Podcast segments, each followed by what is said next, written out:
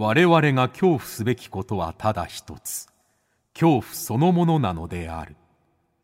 この番組は事故物件住みます芸人松原谷氏が恐怖の本質を探求すべく各界の道を極めた人々と恐怖について語らいます。松原谷氏の興味津々。ご一緒に恐怖の感性を磨きましょう。こんばんは松原谷氏です。今夜の対談相手はえ先週に引き続きまして脚本家でホラー作家の小中千秋さんでございます。今週はですねあのー、いろいろ深い話が多くてですねフィクションにおいてなんですけれども因縁話っていうのは実は怖くないんですよっていう話であったりとかあと不条理っていうのがやっぱり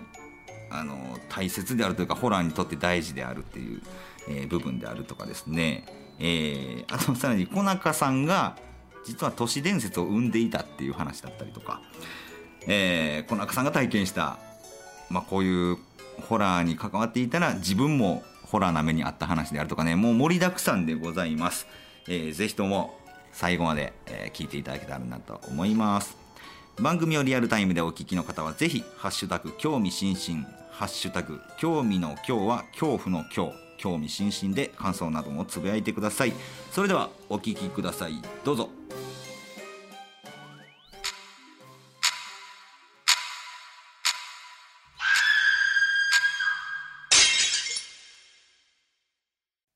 先週に引き続きまして今夜も脚本家でホラー作家の小中千秋さんと恐怖について語らいます。どうぞよろしくお願いします。はい。いや先週はもうすごいなんというか恐怖の作り方恐怖の見せ方をすごい専門的なというかあ聞くと確かにそうやって作られてるんだって思ったら自分もその手のひらで転がされてる側だったんだなっていうのに気づいたりしたんですけれどもあのーねこの中学生の頃からもうそういうどうやって人を怖がらせるかをちょっと考えてい実は 中学生の時はですね、怪獣映画を作りたかったんです。最終目的。中学はもうずっと怪獣だったわけですね。うん、だけど、はい、その自主映画で怪獣映画って、まあ、作った人はいるんだけど、はい、まあやっぱり予算的に無理なんですよね。うん、でちょうど80年代後半からその特殊メイクを使ったホラー映画っていうのがいっぱい公開されたんです。あ特殊メイク？はいはいはいはい、うん、まあ大金とこアメリカンとか、はい、ハウリングとか、はい。まあ、いっぱいあるんですけどね、はい、で僕からするとあこれって予算低予算で作れる怪獣映画だと 怪獣映画だと思ったんですねもうそれが。う。うん、であの自分で特殊メイクとかを始めたんですね。へえ。だから、うん、大学の時はもうあの特殊メイクをあのラテックスペタペタみたいなことをやってた。なるほど。でそうやって最初はだからあのジャガンレの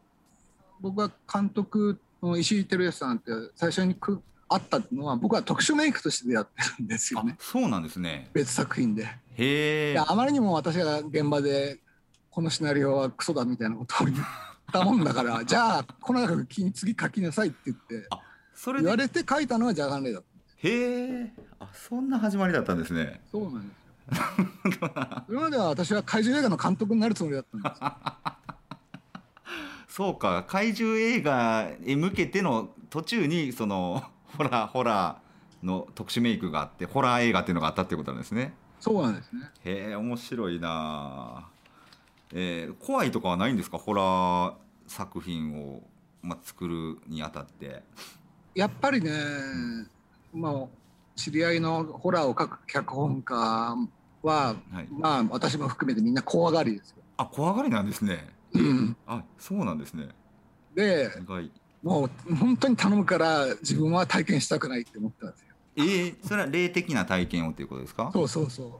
えー、そうなんですね。うんえー、なんかまあ逆に言うと、はい、だからフィクションで描くことによって、うん、まあ自分たちのショックを緩和させておくという。はあ、はあはあ、まあでもその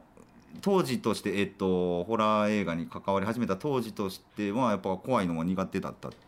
あでもね、うん、仮面ライダーの一番最初の仮面ライダーっていうのが、はい、ものすごい怖かったんであでも怖怖いですよね。僕イソギンチャクに人を吸い込まれていくのとかめっちゃ怖かったんですけど。だからその頃はねホラーって嫌いだったかもしれない。あ嫌いってほど、うん、まあ自分が何何がっていうことがあんまりわからない時期でしたからね、うんはあはあ、ただそんな中で70年代がそのオカルトブームの洗礼を受けた世代で、はい、もういやおなくそれがもう映画界において、うん、ものすごいストリームになったわけですよ。うんそうすると避けては通れないわけですよ。なるほど。うん。はいはいはいはい。あとまあみんなデビュー作はホラーで力を試されてたんですよねその頃って監督は。そうか。うん、ホラー出身の名監督がすごいねたくさんいますもんね。そうですよ。うん、その後ホラーはあんまり撮らなくなるけどホラーで始めた監督はものすごく多かった。はあはあはいはい。なるほど。だから関わらざるをスタジオからすると技量を見るあ人を怖がらせるっていう、まあ、単機能ですからねこれ。はあ。まあ総合芸術の中でも、うん、まあ怖がらせることをちゃんとできるかどうかっていうのが、まあ、監督の技量として、まあ、測りやすかったのかもしれない。なるほどあ面白いなその辺の。へえそういう時代のなんかあるんですね。そうですねなるほど。あの小中さんはホラー脚本を書いている時に実際にいわゆる呪い的ななんかたたり的な怖い目にあったこととかってあ、まあ、これは松浦さんも近い話をされてましたけどあの、はい、まあなんていうんですかね。縦に言うと四谷階段絡みですよね。ああやっぱそうなんですね。あれなんでなんでしょうね四谷階段って。な何があったんですか？あのまあアニメーションでね、うん、あの四谷階段を鶴屋南北の原作に忠実な話をに書こうと、アニメでですか？アニメでまあそしたら4話では全然足りないんですけど、あのあれ元はもっとしあんなシンプルな話じゃないんですよね。はいはいはい。でそういうの全部含めて初めてアニメでやろうっていうので、まあ、もうすごいウッキウキだったんですよ。そしたらそのかプロット書いたぐらいの時に、はい、私の車に横からトラックが突っ込んできてですね。いや。怖いやなんでここで出てくるのっていうところで出てきたんですよ本当に。はあ。でそこでだけど私はね、はい、あこれは閉めたと思った。閉めたって思ったんですか？はい、うん、つまり四谷階段に絡むもの手を出したものは、うんやっぱり不幸にならなきゃいけないよね。で私はそれの伝説というか伝統を、はい、あのちゃんと守れたっていう ある意味ではほっとしたっていうね。なるほど。四谷で一応あのちゃんと私はあのあのもうその頃はねあのホラー映画って必ずあの最初にお参りっていうか、はい、やるんですけど、はい、あの四谷階段はちゃんと四谷稲荷行きましたけどね。あやっぱちゃんとそういうの行かれるんですね。まあ実際。いや最初の頃はね本当ねそれがしょっちゅうやってたんでだんだんだんだんもういいやって私は行かなくなったんであもう やいっぱいやって行かなくなった。四谷階段は別格だったな。すごいな不思議やな。んだってなんかそれ自体が創作の話だったりもするわけですもんね。そうなんです。だからあのー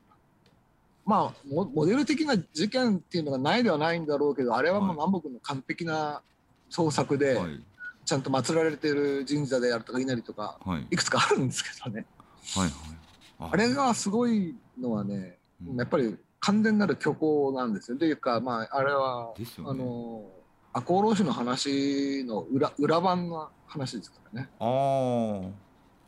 あ。全然なんか当当時のなんかいろんな話を寄せ集めてそうそうそうです、うん、大岩さんっていう人物は実際にいたけれどもなんか大岩さんが体験したりとか周りで起こったことにしてるみたいなことですよねそう。それがこれだけそそんなに呪いのね、はい、猛威をね、うん、2010年代までいやどこどれだけどれだけでかい呪いなんだって。いやただそれはね要するにその元よりかは我々が膨らませてしまったんだろうと。はいはいはいはいはい。あの恐怖とか呪いの概念っていうのはそうやってまあ濃度を上げて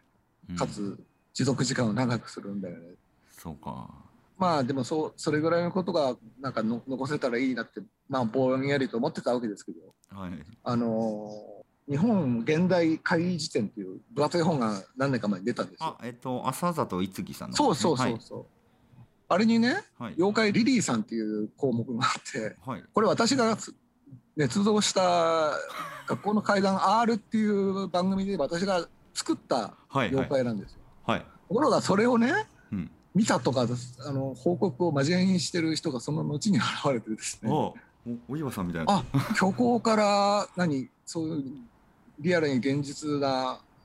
会議がまあそれはちょっと個人的には嬉しかったんですけど。あ嬉しく。言ったらもう都市伝説化したわけですよね作ったものが。まあそうですよね。面白いな不思議ですねこの浜村淳さんとあのこのゲストに出てもらった時にも。丸山王女の幽霊の絵から足のない幽霊がみんなを見始めたみたいな、ねえー、はい、話をしていただいたんですけどなんかそういうのに近いというか、うん、面白いですねそういうのって。まあ、だからやっぱホラーって人間の本当に感覚に実際作用させてしまってるというか部分はあるんですね。うん、あまああのー、鹿島さんとか、まあ、メメジャーなものがいくつかある中で「はい、テケテケ」とかね。テケテケまあ、それ学校の階段系で、はい、まあ手垢のついてないのって探したけどあんまりなないんで、うん、じゃあでっち上げるかって書いたわけですよ。それがだから多分そういうものが求められてるっていうか、うん、もっと他にないっていう気持ちを、うん、まあ当時の1990年代あ96年、はい、その辺りの子供はなんとなく無意識にそういうものを求めてたところにはまったのかもしれない。あでも確かにそうですね。子供たちってすごいコレクションしたくなるというか、うん、例えば「筋肉マン」だったら新しい超人を求めてしまうみたいなああそうですね。感覚に近いのかも新キャラね。新キャラ新キャラを求めてしまうみたいな。小中さん、まあ、それは求めますよね子供だったら。そうですね。次面白いのないかなっていうの。をなるほどな。面白いな。えー、じゃあ次にですねこの、まあ、いろんな創作活動をねこの方されてる中でこの、まあ、社会的事件からの影響っていうのは結構あったりするんでしょうか？うん、まああのその恐怖の作法っていうのは、うん、まあ、311のしばらく後に書いたものなんですけど、はい、まあ、要するにものすごい影響を受けたんですね。うん、34年ぐらい経ってからかな。もうだから311をめぐる怖い話とか、まあ語ることによって魂をまあ弔うというのか、はい、そういう語り方っていうのも、まあ、ありというか、うんうんうん、あそういう観点が生まれるんだけどとてもまあ人が死んでどうのこうのみたいな映画が作れる時期がちょっとなかったわけですよ。はいはい、で今はねその、はい、リングとか、まあ、ジオンとかみんなそうなんだけど、まあ、恐怖っていうのが映るっていうね。あ電波するってことですかね。うん、まあそういうメタファーで、まあ、作劇をしてるわけですよね。はい、うん、まあルーツはやっぱり鈴木浩二さんの小説にあると思うんですけれども。はい。だからあのそれだけ偉大だっていうことですけど。でまあどこまで意識されたか、まあ、もう結構前だけど「イット・フォローズ」っていう映画もね、はい、あのまあ、あれは西洋のメタファーだっていう、まあ、解釈をされた時に監督がすごい怒ったらしいんですけどね。あら。うん、まああのー、でもまあどう見るかは観客のも持ってる特権なんでね、はい、あの監督があのぐだぐだ後で何を言ってもしょうがないんですけど。うん。という中で、まあ、去年から今年にかけてのことがまだ起こっていて、うん、まあ、やりにくいったらあれだし、ね、やりにくいですか、なるほどな。あそういった中で、はい、その土地土地ポイントポイントというその場所っていうところに焦点を絞った松原さんのアプローチって言ったら失礼だけれども、はい、まあ物件ものっていうのはものすごいそういう影響下にないあのすごい有利ななるほど、うん、確かに超個人的事情と言いますか。そうそう,、うんうんうん、あのこれはいいよね。本当にいいよねってマジで思います。そうか、うん、確かにね物件ホラーが物件ホラーだなんかいう言葉がなんか、誰か言ってたりするんですけども、うん、確かにそういう意味では時代関係ないっていうのはすごいやりやすいのかもしれないですね。そうそうそうですよ。うん面白いなそれ,、うん、それをぜひあの今後もぜひ深めていっていただければ。ありがとうございます。ありがとうございます。あのホラー脚本を制作するにあたりましてですねなんか絶対的な NG っていうのはあったりしますか？えっとですね、はい、あのそれは本には書いてない。だからこの中理論にはないんですけど、はい、この10年15年かな、うん、ハリウッドのスタジオが作るホラー映画っていうのが、はい、もうハンデをしたようにバッドエンドなんですよ。あの1時間半かけてなんとか生き残った人がね、はい、あって安心したらまた出たで終わるっていうもうね本当にこれはね監督が無能なんじゃなくてね、はい、やっぱりお金を調達するプロデューサー、うんうんがホラーがこうでなくちゃいけないっていう型にはめてるんですよね。あうん、だからその首引きから逃れないと本当にホラーは良くならないというか、うん、後がないってちょっと物語危機感を持ってます。やっぱり1時間半かけてなんとか生き残ったんならそれはそれでちゃんとハッピーエンドにしてあげてよっていうね。はいはい怖い場面がちゃんと描き方ならそれでよしとすりゃいいじゃないの。うんうんうん、エンドロールに入る直前にまた実はっていうそのもう本当にハンデをしたような展開をもう観客も飽きてるしあ、はいはい、それはもう本当にやめようねって思ってます。あ確かになその本で書かれてたのが、えー、あそもそも映画が映画自体っていうのが写真が動くっていうことでみんながびっくりしてでもそれだけじゃ満足できなくなっていろんな、えー、俳優がかっこいい女優が美人だみたいなところを求められてでホラーが出てきたら今度は、えー、ドラキュラだなんだって出てきて怖いけどもっと怖いのが欲しいとかなっていってどんどん今の映画だったりとか、まあ、ホラー作品はどんどん怖いホラー作品になっていったりすると思うんですけどその小中さんは、えー、どんどんその慣れていったものを壊していく作業を制作者はずっと追い求めてるんだっていうこと書かれてたと思うんですけど。そうですね。まあ例えばその怖い物件2とか3とか4とかパラノーマルアクティビティみたいになっていくとするじゃないですか。はい。そうすると怖い怖い怖いで押してったら絶対飽きられますよ、ああはいはい。だからあのそこでは味を変えて当然だと思うし、うんうんうん、例外的な映画があっていいと思うしだからシークエルとして続けるっていうことに関してと、うん、クリエイティブなものを新たに世に放つ努力っていう、これ別種なんですよね。だからそのシリーズを維持するっていうのはそれはそれで尊い、はい、あのまた別のクリエイティビティが必要なことで。うんうんうん、で一概にだからドラキュラがどんどんキャラになってって、っていうこと自体を否定してるわけでは全くないですからね。ただあのその時にまあ思いもかけないボールを投げてきたみたいなことをやるのが私のような姑息な作家のやる取れる手段だったっていうことであって王道は王道であっていいと。なるほど。確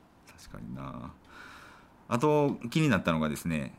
因縁話が怖くないっていう。これはあくまでも、あの、だから、まあ、映像作品とか、まあ、小説としてですよね。はははつまり、あのやっぱり理に落ちるっていう言い方を業界ではするんですけど、何を持つ？理に落ちる。断りに落ちる。はいはいはい、はい。つまり、そういうことだから、うん、もうこの人はこういうことをする佐賀だったとか、こういう、もうそれ運命だったとかっていうことで、納得で終わる。はい、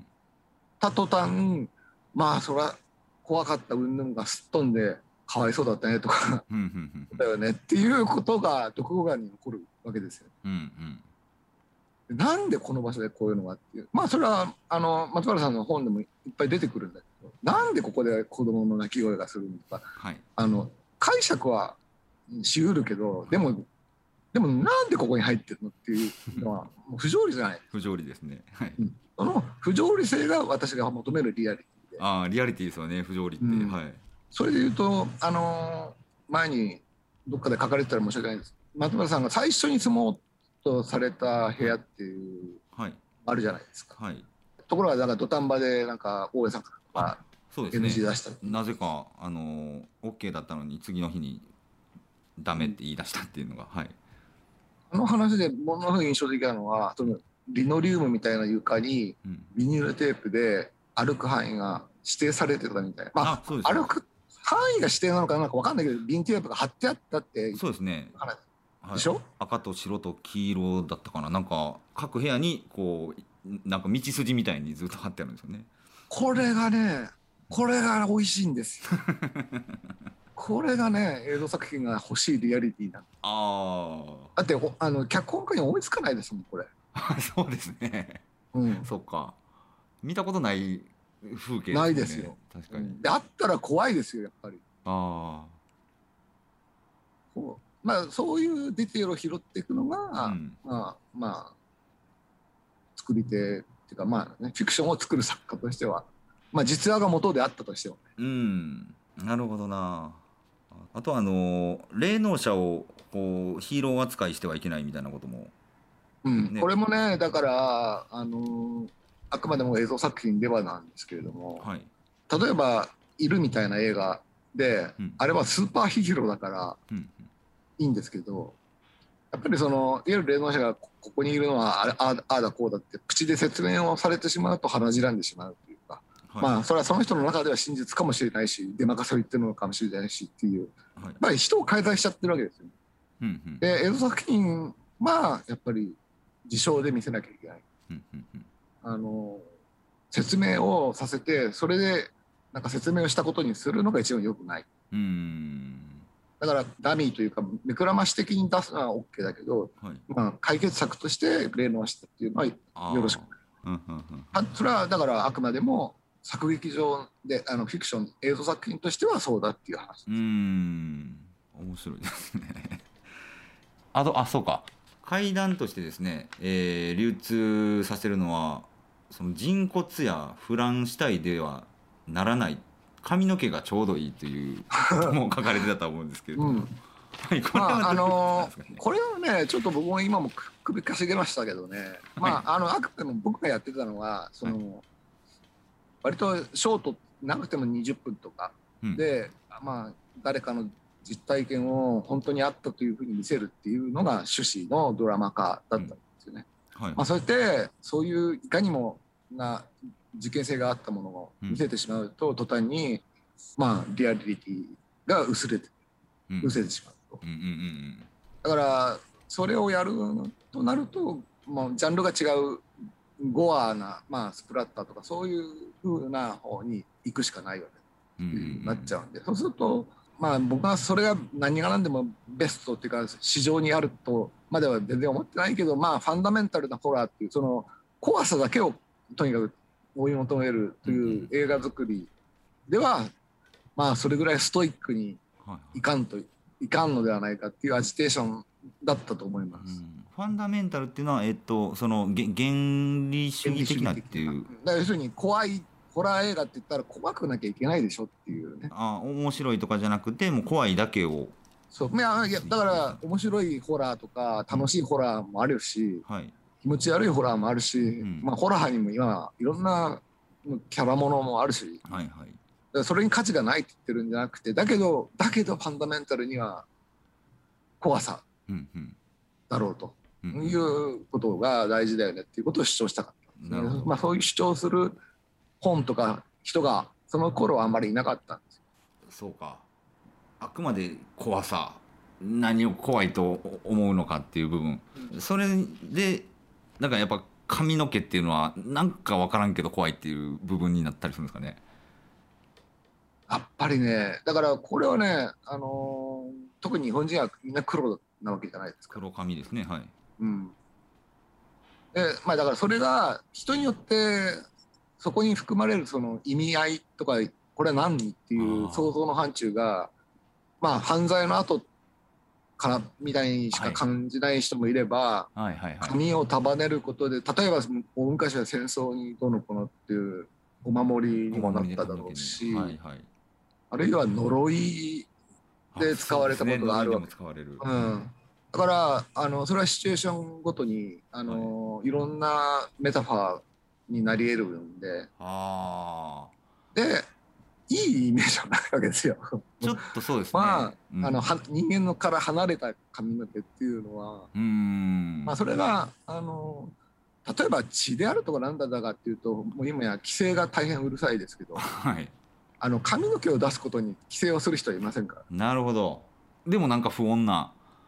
不安な何かを残しますよね髪の毛って。そうですね。うん、僕は、えっと、2軒目の事故物2軒目だったかな、はい、事故物件の排水溝に髪の毛が詰まってたんですよ。はいはい、でそれがすごい白髪も混じっててなんか すごい気持ち悪くてでこの部屋ってその前の住人が殺されてしまってる部屋なのであ被害者のなのかなそれとも生活してた別の人なのかなとか思いながら、えー、なんとか一応ハンディカムのカメラで録画をしようとしたんですよねこの髪の毛に、うん、出てきた髪の毛をそしたらこのカ,、カメラがちょうどそのタイミングで壊れるっていうことがあったんですけどななんかやっぱわ髪の毛のせいだからかなってやっぱ思っちゃったんですよね。うん。はい、まあまああの分かんないですよ。その、はい、怖いっていう心理状態が、うん、その実はまあ操作をね、はい、変なことしてたかもしれないんですけどね。確かにそうですね。もうまあまあ分かんない。それは、うん、そのまあでも一番普通な解釈としては、うん、まあやっぱりそうだよねっていうしかないし、はい、そうですね。あのそれを全く僕は否定しないというか私は見たくないです。あ 見たくないんですね。あのめっちゃ全然解決してないんですけど一番最初に住んだ事故物件の1階が駐輪場になってて全部フロアが。で、はいはいはい、鏡張りなんですよ片面が、はいはいはい、そのフロアに おびただしい数の髪の毛が散乱してたことがあって誰も自転車止めてないその駐輪場に。はいはい。あのガランとして。あそうですね。あれ本当にただただもう意味わからなかったですね。いやでもいや絶対理由はあるはずですよね。そうですよね。で一番可能性と考えられるのは鏡張りなんでそこで散髪した誰かがいるのかなっていうことなんですけどえちょっとおかしいよなっていう。あの別の本かな？あの、はい、トイレにあの監視カメラががっつりついてて。あはいはいはい、はい、あのドアの下がなんか封印されてるみたいな。あそうです。4軒目の千葉の物件ですね。はい。まあなんでそうしたのかっていう、はい、まあ絶対なんかあるはずなんかありますよね絶対、うん、はい、確かになんかはあるそれはこうでこうでって説明されて怖いのかっていうといやフィクションの場合はそうでもないよねっていうだからむしろそういうのをこういくつか積み重ねてこうかなこうかなこうかなっていうふうに想像させていくっていうのがまあフィクションの作り方。なるほど。でまあ実際の解決には何ら貢献しませんけど そうですね。でもそうやって作っていけるのはなるほど作り方っていうのがあるのは面白いなと思いますね。じゃあすみません。ちょっと最後にえー、の質問とさせてください。はい、えー、ズバリですね、小中さんにとって一番怖いものというのは？何でしょうか？うん。やっぱりですね不条理なものだと思うんですよね。不条理、はい、だから理屈とか因縁っていうのを超えてなんかものすごい不思議なものとか不可解なものが、うん、まあやっぱりそれはあると思うんですよ。はいはい。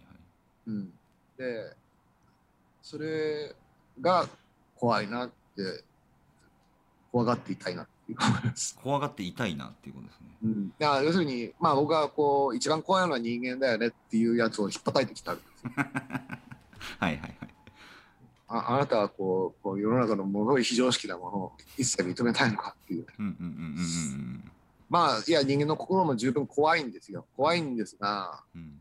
まあでも人間が想像つくようなことだけが世の中にあるとも思えないんですよね。うんうんうんうんうん。だからそれだけこう、うん、まあなんていうのかな。逆に言うと楽しいでもあるんですよ。不可解なこと。不可解なことが楽しみでもある。はい、うん、それぐらいやっぱりあのこの今のこの特に今なんかはこうすごく閉じ込められてるような状況の中で、はいうん、やっぱり世の中ってどうなのって考える時にまあこう陰謀論的にこうこうこうだよねっていうことを考えるのも必要な時があるのかもしれない、うん、まあやっぱり人間それだけだと夢も記憶もないのでね、はい、あのそれは幽霊なのか宇宙人なのか、まあまあ、最近だと異次元人っていう説が濃厚ですけど。まああの、うん、僕はどれもものすごく信じてるっていうビリーバーではないけれどもものすごいラバーですよ、ね、うん、ああこんなに理論立てて作ってるのにもちゃんとラバーなんですね。そうですね、うん、いい嬉しいいいですねなんか。愛するがゆえ作れるっていうところもあったりするんですかねやっぱり。愛しかないですよね。あいい言葉ですね。愛しかない。不条理なもの非常識なもの不思議なものに対するやっぱ愛。うん。なるほど。いやありがとうございます。あのたくさん細かい話から、ね、ぜひまた何か機会あればお話伺えればなと思いますので、えー、とっても楽しかったです。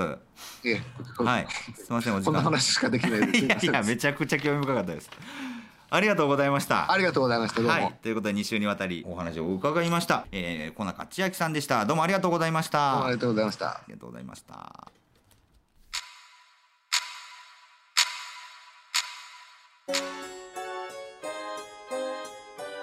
はいいかがでしたでしょうか、えー、小中千秋さん2週にわたってお話いただきました。いやーななんなんていうかな論理的でありでも愛もあるというすごい情熱もあるゆえにここまで考えてらっしゃるんだなっていうのをね、えー、思いました。面白かったですね。はい。ということで、えー、来週はまた一体どんなゲストの方来るんでしょうか？お楽しみにしておいてください。そして恐怖の感性を磨いてお待ちください。さてここでお知らせです。去年初めて有料配信をした茶屋町会談。もう一度聞いてみたいの、え声にお答えしてアンコール配信チケットを発売中です。このアンコール配信は2020夏と2020冬、えこちらの2種類でございます。えー、2020夏の方はねあの伝説のコンサート音源がありましたけれどもこの音源がいろんな聞く人によって変わっていくというねこれも貴重な、あのー、記録でございます。そして2020冬これはもう北野誠さんがとんでもないもんをね持ってきましたんで、えー、スタジオ騒然でございました。さあその結末はいかにということで、えー、ただいまローソンチケットにて1500円で発売中です。2020夏アンコールチケットとお得な2020夏冬アンコールセットチケットの販売は日付が変わって本日8月2日月曜日夜9時までですのでお忘れなく。詳しくは番組ホームページか公式ツイッターをご覧ください。ということで、えー、松原谷氏の興味津々今宵はここまでです。皆様どうかお元気でさようなら。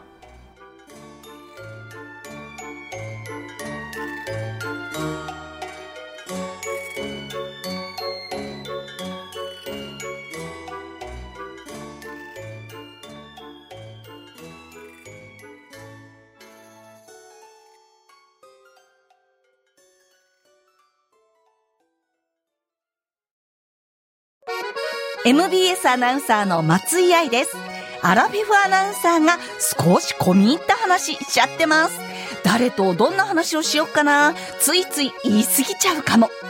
アラフィフアナウンサー松井愛の少し愛して込み入った話は毎週土曜日正午に更新聞いてね。あ、フォローも絶対絶対してね。